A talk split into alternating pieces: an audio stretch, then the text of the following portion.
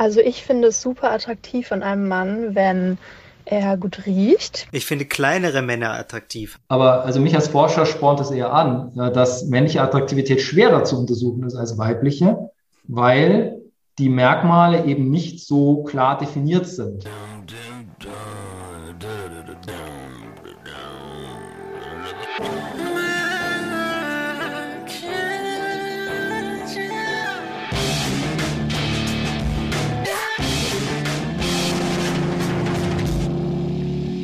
Und damit herzlich willkommen bei Männerkitsch. Mein Name ist Ansgar Riedisser. Mein Name ist Max Deibert.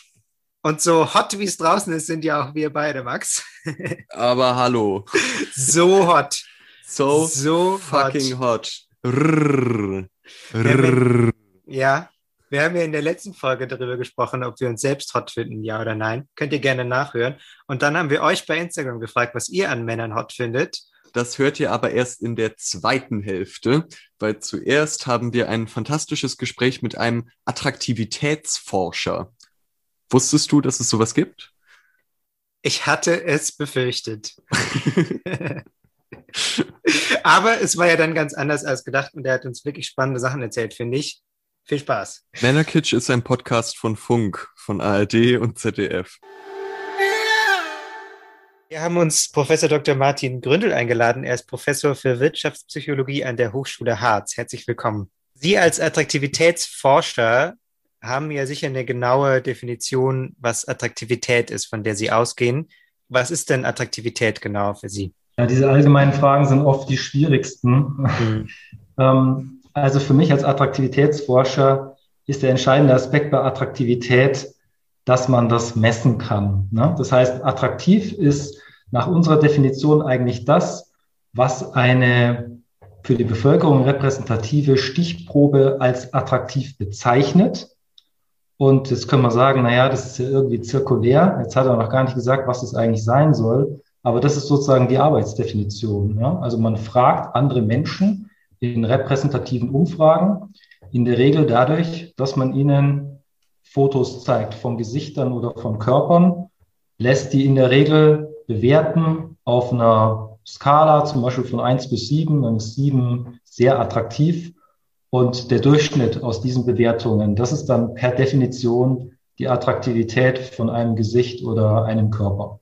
Werden denn bei ähm, Frauen andere äh, jetzt so Gesichtsmerkmale ähm, als attraktiv wahrgenommen als bei Männern? Also grundsätzlich ist es so, dass es eine ganze Reihe von Merkmalen gibt, die für beide Geschlechter als attraktiv gelten. Das sind vor allen Dingen solche übergeordneten Merkmale wie alles, was gesund aussieht, alles, was jugendlich aussieht, auch sowas wie Symmetrie oder auch Durchschnittlichkeit äh, sind so wichtige Theorien, äh, für die man sagen kann, das gilt für beide Geschlechter. Ähm, es gibt aber auch einen ganzen Bereich von Faktoren, äh, da gibt es Unterschiede und das ist äh, die sogenannte oder der sogenannte sexuelle Dimorphismus, der bedeutet, eine Frau machen solche Merkmale attraktiv, die typisch weiblich aussehen und einen Mann machen solche Merkmale attraktiv, die typisch männlich aussehen. Mhm.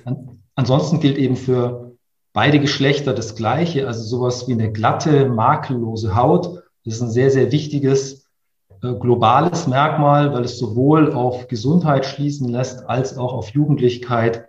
Äh, das macht beide äh, Geschlechter attraktiv. Da habe ich jetzt so ein paar Nachfragen. Zum einen, ähm, woher kommt denn die Definition, was typisch männlich und was typisch weiblich ist? Das sind, naja, solche äh, geschlechtstypischen Unterschiede. Also von, für die Forschung wichtig eben sekundäre Geschlechtsmerkmale. Mhm. Also äh, am Körper ist es, glaube ich, muss man sich näher erläutern. Im Gesicht ist es interessanter. Mhm. Ähm, was macht ein typisch männliches Gesicht aus und ein typisch weibliches, jetzt mal abgesehen von sowas wie Bartwuchs? Ähm, da ist es eben bei Frauengesichtern so, dass Merkmale ähm, des Kindchenschemas typisch weiblich sind also natürlich nicht in dieser starken Ausprägung wie bei einem Kindergesicht, aber von der Tendenz eher eben so, dass äh, große Augen, äh, Gesichtsmerkmale, die eher in der unteren Hälfte des Gesichts liegen, eine kleine Nase, volle Lippen, ein kleiner, zierlicher Unterkiefer. Das sind typisch, ähm, typisch kindliche Merkmale und die sind bei Frauen im Durchschnitt stärker ausgeprägt als bei Männern. Das hat biologische Gründe und äh, liegt an der Wirkung von Hormonen, also vor allen Dingen das Testosteron, das ein Wachstumshormon ist und dazu führt, dass bei Männern das Knochenwachstum stärker ausfällt, also auch das Knochenwachstum im Gesicht stärker und über einen längeren Zeitraum ausfällt und dadurch eben so ähm, typisch männliche Merkmale im Gesicht entstehen, wie beispielsweise ein eher schmales Gesicht und ein eher kräftiger, markanter Unterkiefer. Auch eine große Nase zum Beispiel ist typisch männlich oder auch ähm, ja, ausgeprägte äh, Augenbrauenwülste, also diese äh, Wölbung oberhalb der Augen, an den Augenbrauen. Dadurch entstehen eine eher etwas fliehende Stirn. Das sind typisch männliche Merkmale. Ich möchte noch mal einen Schritt zurückgehen. Sie haben äh, vorhin gesprochen bei ähm, Merkmalen, die als attraktiv wahrgenommen werden, für der Begriff Durchschnittlichkeit. Mhm. Da musste ich erstmal aufhorchen, weil ich glaube, wenn ich jetzt jemandem sagen würde, ich finde dich attraktiv, weil du siehst echt durchschnittlich aus, kann ich mir nicht vorstellen, dass das gut ankommt. Ähm, was bedeutet das denn? Ja, also diese Frage ist völlig berechtigt. Ähm, Durchschnittlichkeit ist ein Merkmal, das seit Beginn der 90er Jahre ähm, sehr ausführlich untersucht worden ist. Das bezieht sich auf Gesichter, nicht auf Körper. Und damit ist gemeint Durchschnittlichkeit im Sinne eines mathematischen Durchschnitts. Das heißt, wenn Gesichtsproportionen ja typisch normal aussehen, jetzt kann man sagen, ja, was ist denn das typisch normal? Und das hängt jetzt wieder für die Untersuchung einer bestimmten Methode, mit der man das untersuchen kann. Ähm, das ist die sogenannte Morphing-Methode, mit der man am Computer aus vielen Fotos von Gesichtern ein Durchschnittsgesicht berechnen kann. Und es gibt sehr viele Untersuchungen, die zeigen, dass solche Durchschnittsgesichter am Computer, die also technisch so erzeugt worden sind, dass die als relativ attraktiv wahrgenommen werden. Und hier muss man es aber einschränken, äh, dass da auch so ein, paar Artefakte damit verbunden sind. Und das ist eigentlich, wenn man, wenn man sowas ganz genau untersucht, und ich habe da sehr viele äh, Untersuchungen dazu gemacht, eigentlich ein Effekt der Haut ist, der da äh, sehr stark mit eingeht, weil solche gemorften Gesichter, also solche Durchschnittsgesichter, ähm, durch diese Bildverarbeitung, die da dahinter steckt, auch eine sehr ebenmäßige, eine sehr ebenmäßige Oberfläche haben. Also eine eher makellose Haut. Und ein Großteil, nicht alles, aber ein Großteil von diesem Effekt ist eigentlich auf die Haut zurückzuführen. Und kann man denn als normaler Mensch so eine makellose Haut, wie sie da gezeigt wird, überhaupt haben? Also wenn das jetzt nur entsteht, wenn man irgendwie tausende von Bildern übereinander legt, ähm, gibt es Leute, die morgens aufwachen, in den Spiegel schauen und sehen, ha, ich habe hier die Haut von den Durchschnittsbildern. Nein, also so eine, äh, so eine Haut von diesen Composites, so nennt man das, also diese Durchschnittsgesichter, die sehr durchschnittlich sind, also wo dann zum Beispiel ja so über 30 Gesichter drinstecken, so eine makellose Haut gibt's äh, natürlicherweise nicht. Also natürlich mit Make-up kann man sowas erreichen. Mhm. Ähm, aber äh, so sieht kein Mensch tatsächlich aus. Insofern äh, ist es ist diese Aussage, äh, sowas mit Durchschnittlichkeit zu verknüpfen, nicht sinnvoll. Ne? Mhm. Ähm, aber das bestätigt halt auf der anderen Seite auch das, was ich vorhin schon gesagt habe, nämlich, dass eben eine glatte, makellose Haut eben schon ein sehr wichtiges Merkmal ist. Aber das hat eben nichts zu tun mit Durchschnittlichkeit, sondern mit Jugendlichkeit und mit Gesundheit und ist jetzt auch nicht besonders überraschend. Ja. Und es ist ja da auch spannend, was für Gesichter man zusammenmorft, oder? Und wem man die dann zeigt. Also ich habe ein bisschen gegraben und eine Studie von Ihnen gefunden zu der Frage, ob blaue Augen eigentlich attraktiv sind.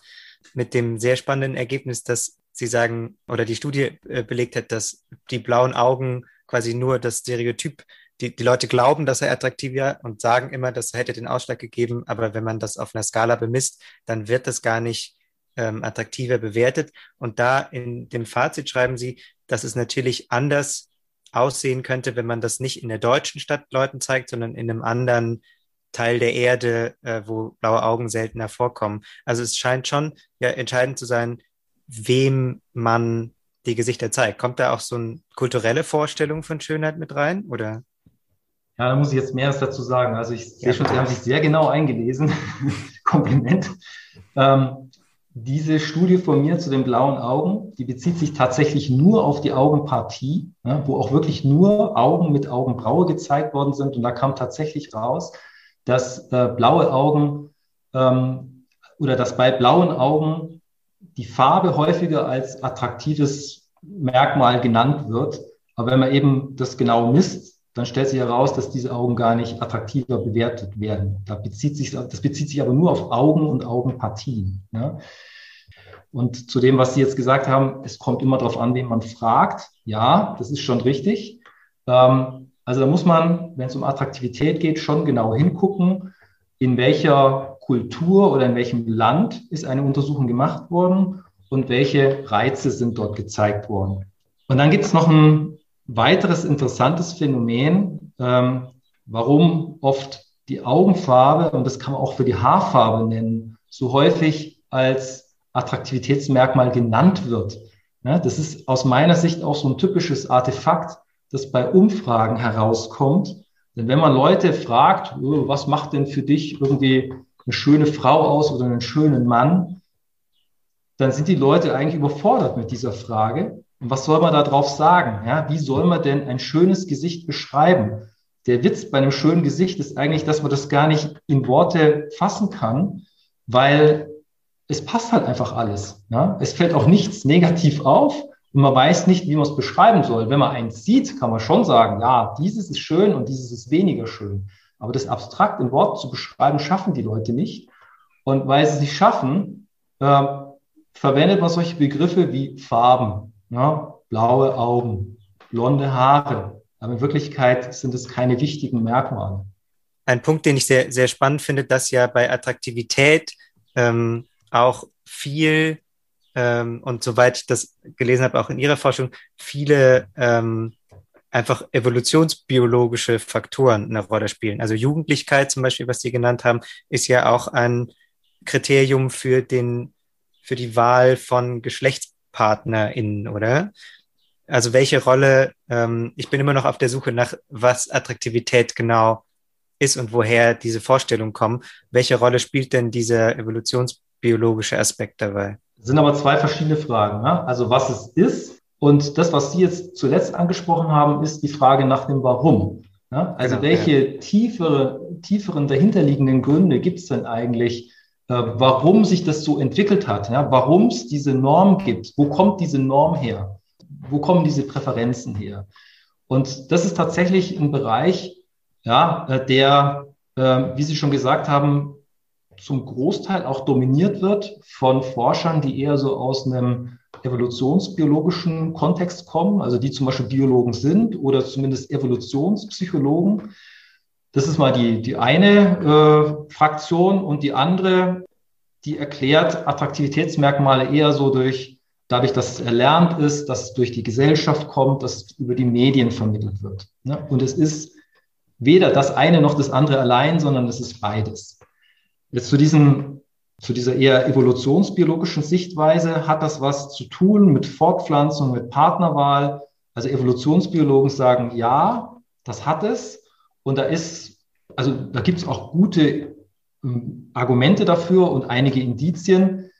Insbesondere was so Jugendmerkmale betrifft, ähm, kann man das dadurch durchaus erklären, vor allen Dingen Jugendmerkmale bei weiblicher Attraktivität, weil eben weil Fortpflanzung bei Frauen äh, noch stärker an Jugendlichkeit gebunden ist als bei Männern. Ne? Also Frauen können sie halt so ungefähr so bis 40 fortpflanzen, danach nicht mehr, Männer noch etwas länger. Und insofern ist es aus dieser Sicht durchaus plausibel, dass zum Beispiel Altersmerkmale in dem Gesicht bei Frauen noch negativer bewertet werden als bei Männern. Ja, weil das sozusagen gekoppelt ist nach dieser Vorstellung an die Fähigkeit zur Fortpflanzung oder auch beziehungsweise an, äh, an die Fruchtbarkeit, auch an die Wahrscheinlichkeit, Nachkommen hervorzubringen oder gesunde Nachkommen hervorzubringen. Und das erklärt eigentlich ganz gut, ähm, warum man, warum die Gesellschaft bei Frauen kritischer auf sowas guckt als bei Männern. Ja, man muss aber deutlich sagen, dass auch bei männlicher Attraktivität ist Jugendlichkeit ein wichtiges Merkmal. Ja, also sowas wie Haarausfall, Falten, äh, eine schlaffe Haut und so, das ist alles auch attraktivitätssenkend bei Männern, wird aber Männern in unserer Gesellschaft und im Übrigen in allen anderen Kulturen auch weniger stark verübelt als dasselbe bei Frauen. Und gibt es, haben Sie Erkenntnisse dazu parat, ob das sich ändert, wenn es nicht reproduktive Sexualität ist, also zum Beispiel bei homosexueller Anziehung? Gilt es da dann gleich? Also auch bei Homosexuellen äh, ist es ja nicht so, dass äh, die Partner bevorzugen würden, die äh, alt aussehen. Ne? Also zumindest ist, ich habe das jetzt nicht speziell erforscht. Aber ähm, also man muss halt da aufpassen. Äh, man darf also nicht diesen, also man würde die evolutionäre Psychologie fehlinterpretieren, wenn man denen so dieses ganz Plumpes unterstellt, ja? sondern die mhm. Idee, die dahinter ist, ist ja, das hat sich über Hunderttausende von Jahren so entwickelt und ist sozusagen eine Präferenz, die tief in uns drin ist. Und äh, hat sich darüber verselbstständigt. Ja? Und auch diese, diese Präferenzen, die da sind, die werden dann natürlich noch durch die Kultur verstärkt, auch durch die Kultur abgewandelt, aber die verschwinden nie so ganz. Und grundsätzlich immer, wenn man beobachten kann, dass in allen Kulturen bestimmte Präferenzen da sind oder dass sie auch schon über die Jahrhunderte sich gar nicht oder kaum verändert haben, dann ist es so ein Indiz, kein Beweis, aber zumindest ein Indiz dafür, dass es möglicherweise halt was mit Genen zu tun hat, äh, mit, mit Fortpflanzung, dass es irgendwie äh, tief in uns drin verwurzelt ist. Ja? Sonst gäbe es da einfach mehr Varianz über verschiedene Kulturen. Also wie zum Beispiel die reine Haut. Zum Beispiel, genau. Ist eigentlich die Attraktivität von Männern und die Attraktivität von Frauen gleich gut erforscht? Nein, die Attraktivität von Frauen ist besser erforscht. Ja? Also von Frauen als äh, Stimuluspersonen. Warum das so ist, äh, ist schwer zu sagen. Äh, also früher hätte man noch sagen können, das äh, liegt daran, dass die meisten Forscher männlich sind äh, und die interessieren sich mehr für Frauen, aber das ist schon längst nicht mehr so. Also ich würde sagen, gerade in der Attraktivitätsforschung ist es mindestens halbe halbe. Ähm, bei, ja, weil, also ich, ein weiterer wichtiger Punkt ist, dass Attraktivität für, also dass weibliche Attraktivität immer noch ein gesellschaftlich wichtigeres Thema ist als männliche Attraktivität. Und der dritte Punkt könnte sein, aber also mich als Forscher spornt es eher an, dass männliche Attraktivität schwerer zu untersuchen ist als weibliche, weil die Merkmale eben nicht so klar definiert sind. Also das zieht sich durch die letzten 30 Jahre an Forschung, dass männliche Attraktivität widersprüchlicher ist. Da kommen auch unterschiedlichere Ergebnisse raus, die sich auch scheinbar widersprechen. Also nur mal so ein paar Beispiele. Es gibt auf der einen Seite klare Belege dafür, dass äh, typisch männliche Merkmale einen Mann attraktiv machen. Ja, genauso wie typisch weibliche Merkmale eine Frau attraktiv machen. Aber da gibt es eben doch ziemlich viele Ausnahmen. Also klar belegt ist es für ein markantes Kinn und einen markanten Unterkiefer. Das ist ganz eindeutig, dass es Männer attraktiv macht. Und das ist auch typisch maskulin, typisch männlich. Aber gleichzeitig ist auch typisch männlich, äh, sind beispielsweise schmale Lippen, eine große Nase oder eine fliehende Stirn oder auch Geheimratsecken. Das ist alles typisch männlich. Und es macht aber trotzdem einen Mann nicht attraktiv. Ja, also es ist, es ist ganz schwierig. Und natürlich kann man auch nicht sagen, je weniger der davon hat, also je kleiner die Nase ist oder je voller die Lippen, desto attraktiver ist es. Das stimmt auch wieder nicht, ne? sondern es kommt genauso auf die richtige Menge an, nicht zu viel und nicht zu wenig. Und es ist ganz schwierig, ähm, das greifbar zu machen.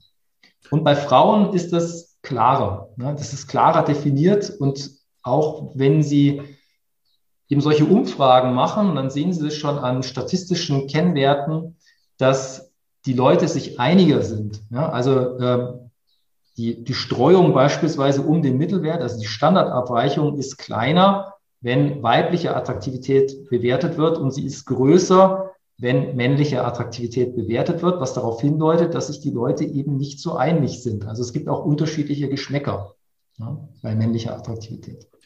Meinen Sie, das liegt an genau den Punkten, die wir bereits besprochen haben, also die teils auch evolutionären Begründungen, dass es mehr diesen gemeinsamen Nenner gibt von Frauen, die jünger aussehen, diese jugendlicheren äh, ja, Merkmale im Gesicht haben, dass die die Gemeinsamkeit haben, deshalb attraktiv, attraktiver auf Männer zu wirken und dass es umgekehrt bei Männern diesen Faktor nicht gibt?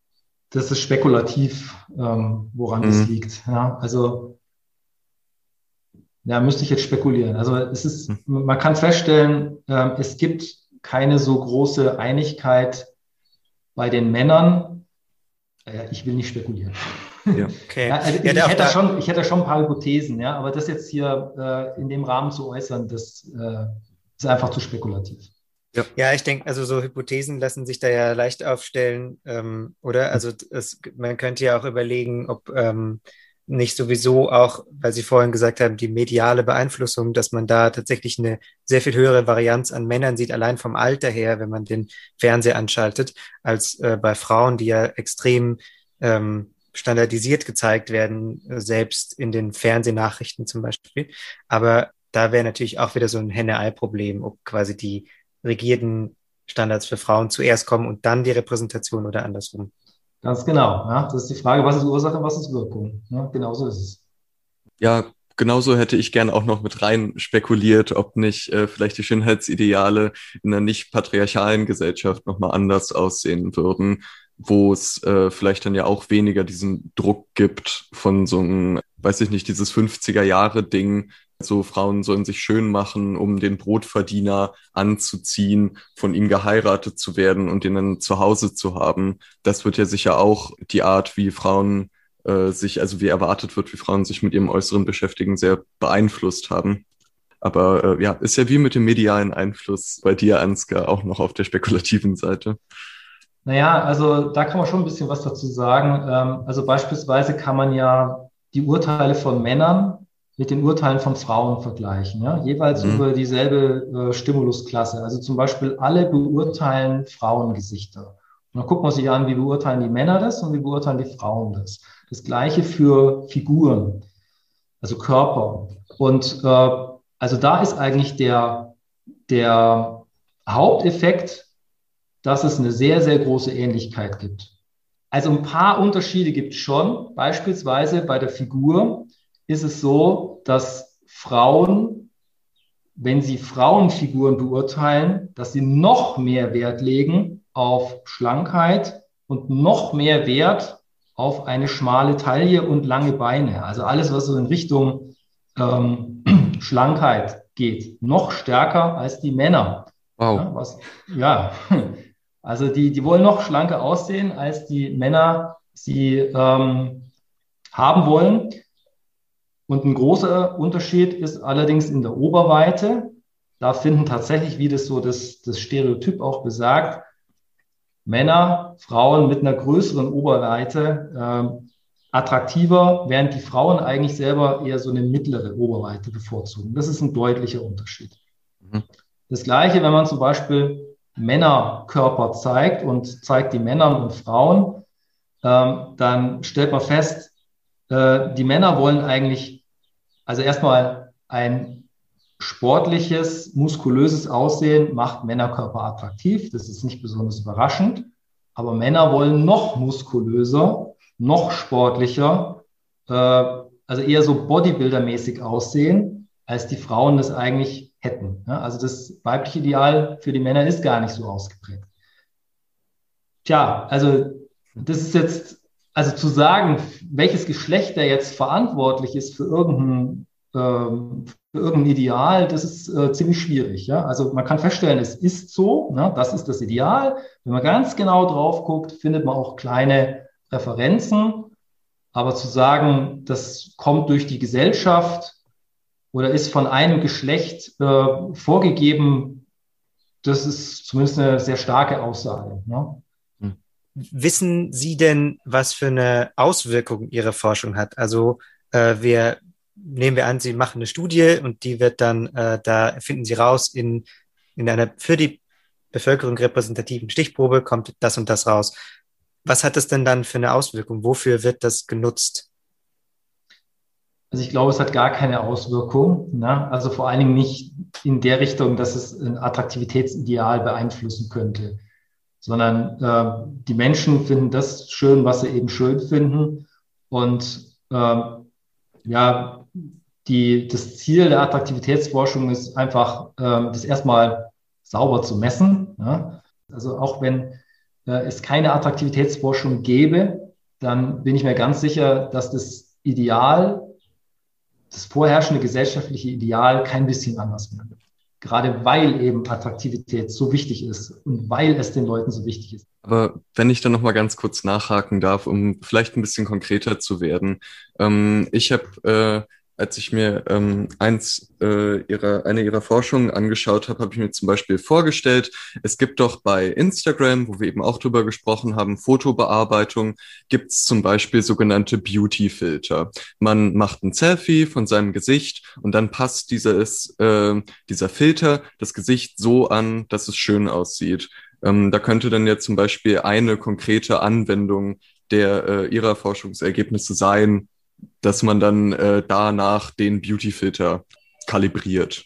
Und im nächsten Schritt, wenn ich das noch ergänzen darf, habe ich ja auch, haben Sie auch schon Papers veröffentlicht in Journals für plastische Chirurgie. Ähm, was jetzt solche Beauty-Filter äh, betrifft, die ähm, die Proportionen verändern, ich kenne die auch. Äh, da denke ich mir, ja, äh, ist schon echt interessant. Es könnte durchaus sein, dass da auch solche Ergebnisse eingeflossen sind, der Attraktivitätsforschung, was so Proportionen betrifft. Also es gibt ja dann solche Filter wie zum Beispiel jünger machen, äh, weiblicher machen oder männlicher machen. Also da stecken schon solche, äh, solche Prinzipien dahinter. Also das ist genau dasselbe, dass eben so äh, typische Merkmale eben übertrieben werden. Also man geht aus von einem durchschnittlichen Frauengesicht und ähm, kann das vergleichen mit einem, äh, zum Beispiel mit einem kindlichen Gesicht, dass er so eine, äh, so eine Steigerung ist und kann diese Unterschiede übertreiben. Ja? Also da steckt sozusagen auch Morphing-Software dahinter, äh, um dann erstmal sozusagen ein Merkmal zu betonen, wie zum Beispiel etwas äh, kindlicher machen oder weiblicher machen. Ob das jetzt natürlich auch attraktiver wirkt, ist ja nochmal eine andere Frage. Also ich habe so den Eindruck, naja, das sind so das sind so lustige Sachen, so Spielereien, ja, wo man halt mal so das ausprobiert und wo halt ein Gesicht erstmal verzerrt wird nach bestimmten Prinzipien. Ob die dadurch wirklich schöner aussehen, ist ja eine andere Frage. Ja, das ist eigentlich dann das, was die Sache dann kompliziert macht. Also einfach mal so einen Filter anzuwenden, ist ja relativ einfach. Aber den Merkmale so zu übertragen, dass ein Gesicht auch wirklich durch so eine Verzerrung attraktiver aussieht, das ist ziemlich schwierig. Und darf ich nochmal zurück aber auf die plastische Chirurgie, weil das ist ja dann das, aber in echt quasi. In so Studien, äh, die ich gelesen habe, sind ja dann schon äh, auch tatsächlich im Fazit nicht Handlungsanweisungen, aber Möglichkeiten drin, wie man das nutzen kann, diese Ergebnisse für die plastische Chirurgie. Das hat ja dann schon einen Effekt, oder? Also Ziel der Attraktivitätsforschung, wenn man es jetzt in, in so einem stark angewandten Bereich macht, wie äh, ich da forsche, ist schon möglichst konkret Merkmale zu beschreiben, eben nicht nur mit solchen globalen Kriterien wie äh, irgendwie je männlicher, desto oder, ja, äh, oder je weiblicher, das ist einfach zu unpräzise, sondern interessant ist es natürlich schon in dem Moment, in dem man das auch quantifizieren kann, möglichst runterbrechen kann auf Merkmale und zum Beispiel durch durch Zahlen oder Zahlenverhältnisse darstellen kann. Ja, das ist sozusagen der Anspruch und das große Ziel, was aber sehr, sehr schwer zu erreichen ist. Im Moment ist es aber so, dass äh, also kein plastischer Chirurg, der äh, sich auf sowas verlässt, sondern das ist, äh, ich sag mal, im Wesentlichen das Bauchgefühl ja, und, und, und der, der subjektive, das subjektive Schönheitsempfinden von solchen Ärzten, Gott sei Dank, kann man ja nur sagen, ja, dass sie nicht irgendwelche starren Regeln hier anwenden äh, und natürlich immer angepasst an die, an das jeweilige Gesicht oder an die Ausgangsbasis. Ja, also man kann ja nicht sagen, das ist eine schöne Nase und die operiere ich jetzt mal in dieses Gesicht rein, sondern es hängt ja immer von, von den ganzen Schädelproportionen ab, von der Kieferstellung, von der Stirn und so weiter, was da überhaupt möglich ist. Ja, also man kann nicht ein Merkmal an sich so operieren. Das ist völlig unmöglich. Das sagt auch jeder, ähm, jeder plastische Chirurg. Aber äh, also gerade von, von Ärzten aus diesem Bereich äh, weiß ich eben, dass die gerne konkretere Anleitungen hätten. Ja? Anstatt einfach nur, ich möchte eine Nase haben, wie, also so kommen ja dann Patienten oft und dann kommt irgend so eine Schauspielerin und äh, genauer geht's dann nicht. Ne? Äh, also das ist schon ein Fernziel, sowas präziser beschreiben zu können, aber jetzt nicht als Selbstzweck, sondern ich sage mal, in dem Moment, in dem man das auf Zahlen runterbrechen kann, in dem man es zerlegen kann, in dem man das in Proportionen ausdrücken kann, dann hat man, dann ist es der Beweis dafür, dass man es verstanden hat. Ne? Das ist für mich so der Ehrgeiz. Und dass man eben nicht so im Wagen bleibt, ähm, so wie Attraktivitätsforschung bis jetzt leider immer noch ist, ne? dass man wirklich nur ganz grobe Kriterien nennen kann. Herr Professor Dr. Martin Grüttel, vielen Dank für das Gespräch. Danke, dass Sie da waren. Es war sehr, sehr spannend. Vielen Dank. Ja, gerne. Ja, das war unser Gespräch mit unserem Attraktivitätsforscher. Fand ich sehr spannend. Ich war sehr überrascht davon. Mhm. Ich fand gut, dass er dir so ein bisschen entgegengekommen ist oder mit dir zusammen abgewägt hat, dieses Verhältnis von dieser biologischen Argumentation versus die äh, soziologische im weitesten Sinne Argumentation. Ähm, ja, ja, oder? ich hatte ein bisschen, ich hatte ein bisschen befürchtet, dass es so ein äh, Gespräch werden könnte, wo man, also ich finde das immer ganz schwierig, auch in Online-Kommentaren kommt ja ganz oft auch bei uns der Kommentar, hä, das ist doch einfach Biologie, das ist mhm. doch einfach Testosteron, Punkt. Mehr Erklärungen braucht man nicht. Und das finde ich immer viel zu platt, denn so Testosteron diktiert auch nicht jede Entscheidung, in, zumindest nicht in meinem Leben. Ich weiß nicht, wie es dir geht. Ich weiß es nicht. Ich sehe das Testosteron ja nicht in mir drin. Vielleicht Ach lenkt so. mich das jetzt gerade, während wir aufnehmen.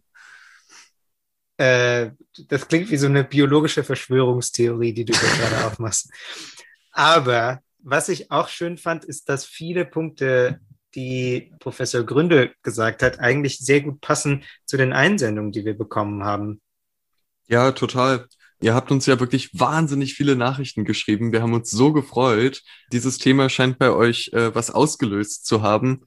Das war offensichtlich anziehend für euch. Uh, Ihr kleiner Wortwitz. Ein attraktives Thema. oh Gott, die sind so matsch.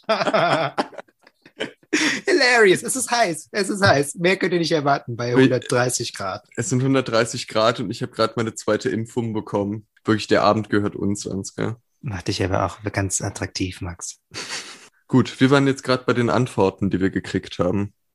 Wir haben ein paar Antworten gekriegt über Instagram als Text und Emoji. Eine Sache, die eigentlich genau in den Forschungsbereich fällt äh, von Professor Gründel, ist ähm, die körperlichen Merkmale. Und ihr habt uns auch sehr, sehr viele körperliche Merkmale geschickt, auch ganz verschiedene. Und einige davon passen auch einfach ähm, genau zu den Ergebnissen, die Professor Gründel besprochen hat. Um hier mal ein paar zu nennen, äh, Körpergröße, Bart, Adamsapfel, Kinn, Kiefer zum also Beispiel. Also markanten Kinnkiefer nehmen wir an gerade, ne? Genau, gerade auch Größe und Bart sind ja genau, ähm, gehören zu diesem Geschlechtsdimorphismus eigentlich, den Gründel beschrieben hat, dass äh, man dazu tendiert oder die, der Durchschnitt quasi der Bevölkerung tendiert dazu, klar zuordnenbare äh, Merkmale attraktiv zu finden. Und das spiegelt sich auch ähm, sehr in unseren Zuschriften wieder, wie du sagst, klare, kantige Gesichtszüge wäre auch noch so eine Zuschrift. Ja, aber dann auch äh, spiegelt sich aber auch wieder das genaue Gegenteil davon wieder. Ähm, es gab dann auch Zuschriften äh, von unseren HörerInnen, die an Männern lange Haare ähm, schön finden, die, äh, was hatte ich denn hier gerade noch? Ja, lange Haare kamen sogar mehrfach. Das fand ich ganz spannend. Ich finde äh, kleinere Männer attraktiv. Kleinere Männer. Genau, ja volle Lippen. Stimmt, ja. Das hat er ja auch gesagt, dass es gar nicht so leicht ist, herauszufinden, was ähm, bei Männern so attraktiv ist und ein sehr un, äh, uneinheitliches Bild eigentlich auch ergibt sich aus unseren Nachrichten. Ähm, dann haben wir auch noch ein paar Sprachnachrichten bekommen. Also ich finde es super attraktiv an einem Mann, wenn er gut riecht, weil es zeigt, dass er auf sich achtet und dass er sich pflegt und vielleicht auch, dass er einem gefallen möchte. Und darum finde ich das sehr wichtig. Und das finde ich eigentlich ganz spannend, weil das ja total die zwei Kategorien vermischt, ne, über die wir jetzt die ganze Zeit geredet haben. Ähm, so ein sehr instinktives, biologisches Ding. Geruch mhm. ist ja auch häufig ähm, so, oh, äh, über Geruch nimmt man Leute ganz schnell wahr in so Dating-Tipps-Plattformen und so. Ähm, aber hier wird es ja verknüpft mit so einem bestimmten Verhalten. Das heißt, wir haben jetzt hier ähm, den, die quasi biologische Komponente und die soziale drin, weil Geruch ja nicht nur irgendwie Aussagen trifft, die man dann so rein tierisch wahrnimmt, sondern auch äh, Aussagen über Gepflegtheit. Ja, ja, ganz genau. Ähm, wir hatten doch auch noch eine zweite Sprachnachricht. Äh, soll ich die kurz anspielen? Also ich finde es bei Männern sehr attraktiv, wenn ähm, man merkt, dass sie wissen, was sie wollen. Und dazu gehört für mich auf jeden Fall ganz weit vorne auch der Punkt, ähm, dass sie sich ihre eigenen Gefühle bewusst sind und äh, die auch vor allem gut artikulieren können und darüber sprechen können.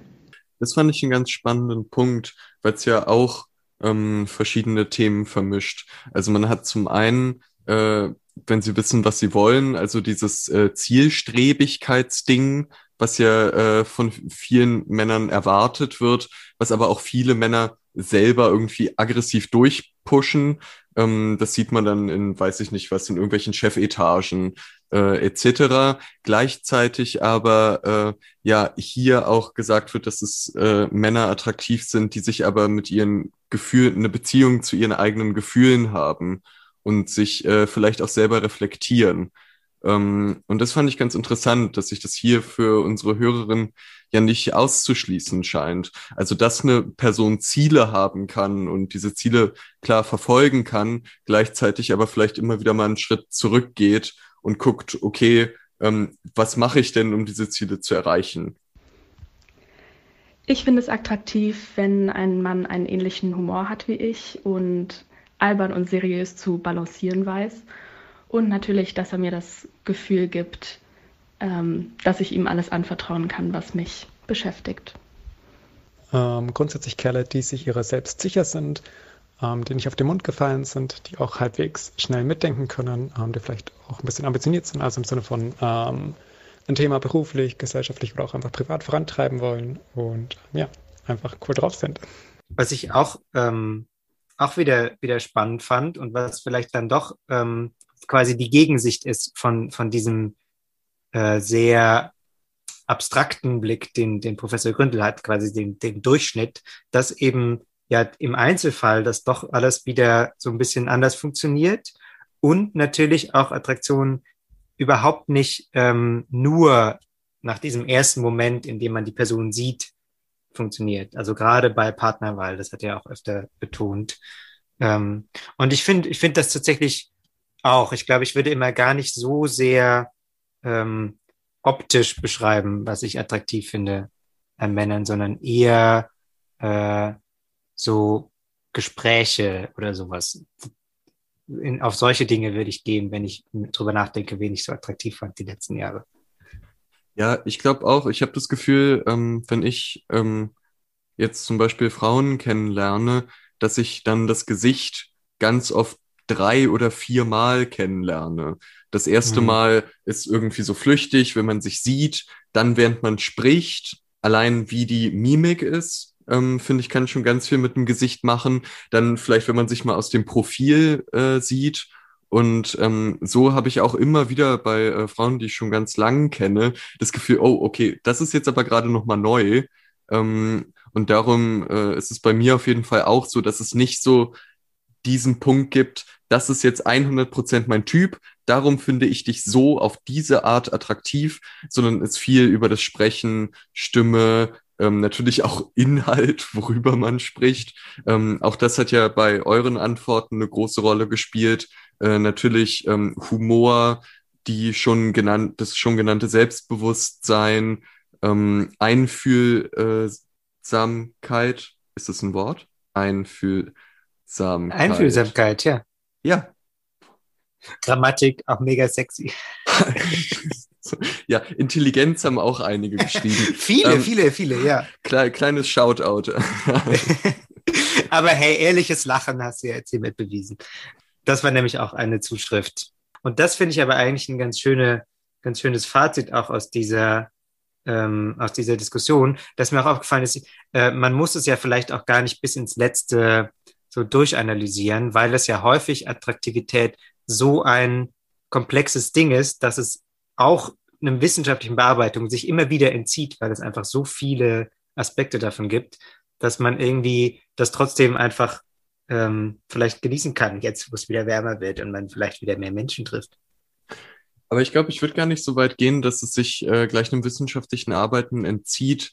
Ähm, das, äh, da hat auch das Gespräch, finde ich, äh, sehr geholfen, ähm, weil es ja vor allem erstmal so die gezeigt hat, wie interdisziplinär das Thema ist und dass es sich vielleicht einer Vorstellung oder einem wissenschaftlichen konkreten Fach vielleicht entziehen kann.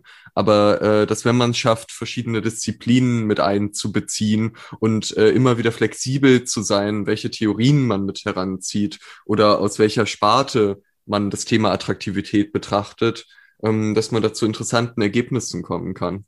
Klar, natürlich sage ich ja, das, äh, das meine ich ja gar nicht, dass es nicht interessant ist, was da rauskommt, aber trotzdem ähm, habe ich so das Gefühl, meine Angezogenheit äh, von Leuten ist trotzdem nicht so durchanalysierbar. Ja. Und das finde ich eigentlich ganz schön. Oder hast du das jetzt Gefühl, du hast jetzt äh, bis ins Letzte verstanden, warum du Leute attraktiv findest? Nee, überhaupt nicht. Nee, da gehe ich total mit. So, und wenn ihr jetzt noch dabei seid, dann kriegt ihr noch ein kleines Bonbon, nämlich eine Anekdote, die Max bei Instagram versprochen hat aus seinem Urlaub, wo er einen kleinen Selbstversuch in toxischer Männlichkeit unternommen hat. Was war da los? Ja, äh, manche von euch haben das Foto äh, gesehen bei Instagram, wo ihr uns definitiv folgen solltet, wie ich auf diese Birne eindresche. Ähm, das war in so einem ganz kleinen Küstenstädtchen und ich dachte, es sei jetzt irgendwie witzig, das zu machen. Ähm, und dieser Automat, wo diese Boxbirne rausgekommen ist, der war aber erschreckend niedrig. Und ich habe mich. Also Moment, das ist, das ist so eine Art wie so Hau den Lukas, nur mit so einer kleinen äh, ovalen, so einem kleinen ovalen Boxsack, den man dann so mit einer Faust äh, schlägt, dann klappt er so in die Maschine rein und man kann dann sehen, wie stark man ist. Genau, man kriegt dann Punkte äh, von 0 bis 1000. Und äh, ich habe dann in diese Birne reingeschlagen, habe mich aber gewundert, warum die nur auf Höhe meines Bauchnabels ist. War mir dann aber irgendwie auch egal, weil ich nämlich 850 Punkte gekriegt habe und danach überzeugt war, ich bin eine Maschine. Ich bin der stärkste Mann überhaupt auf der ganzen Welt. Ich habe auch die ganze Zeit so ganz ehrfürchtig meine Faust angeguckt nach dem Schlag also fandst du in dem Moment toxische Maskulinität doch gar nicht so schlecht. Ich fand es schon ein bisschen geil, in das Ding reinzuboxen und da ganz viele Punkte zu, für zu kriegen in dem Moment. Und ähm, dann, also es war so der zweithöchste Highscore. Ich habe jetzt nicht den Highscore Highscore geknackt. Und dann habe ich am nächsten Tag, als ähm, ich dann die Fotos vorbereitet habe für unseren Insta-Post, habe ich mir das Bild nochmal genauer angeguckt. Und dann sieht man halt, erstmal an diesem Automaten, dass da so lauter so sehr kindlich comichafte Bilder drauf sind. Und dann, das war so ein fieser Moment, ich saß im Zug und es hat mich so eine Welle der Scham ist so über mich hinweggeschwappt, als mir aufgefallen ist, dass da dahinter war noch ein Automat und da war die Birne, die Boxbirne auf der richtigen Höhe. Ich war an dem Kinderautomat, was nur die logische Schlussfolgerung zulässt, ich bin das zweitstärkste Kind Polens. Ich hatte ja nicht mal den Highscore. ah, schön. Ich meine, ich liebe auch den Begriff Boxbirne. Das ist einfach großartig. Boxbirne ist fantastisch, ne? Boxbirne. Ist auch ein schöner Spitzname. Ja. Also, wenn ihr Max schreiben wollt auf Instagram, schreibt gerne na, Boxbirne. Findest du das gut? Findest, nee, findest lieber, nee. lieber zweitstärkstes Kind Polens. Das ist, glaube ich, das bevorzuge ich als Titel. Ähm, aber ja, sad. Ja. Und auf diese, auf diese traurigen Note entlassen wir euch zurück in euer, in euer Leben. Und denkt dran, eine der Sachen, die wir am häufigsten gekriegt haben, was Männer attraktiv macht, ist, wenn sie gut tanzen können. Also macht das doch mal. Geht tanzen. Einfach so draußen. Macht's gut. Schönes Wochenende euch. Männerkitsch ist ein Podcast von Funk, von ARD und ZDF.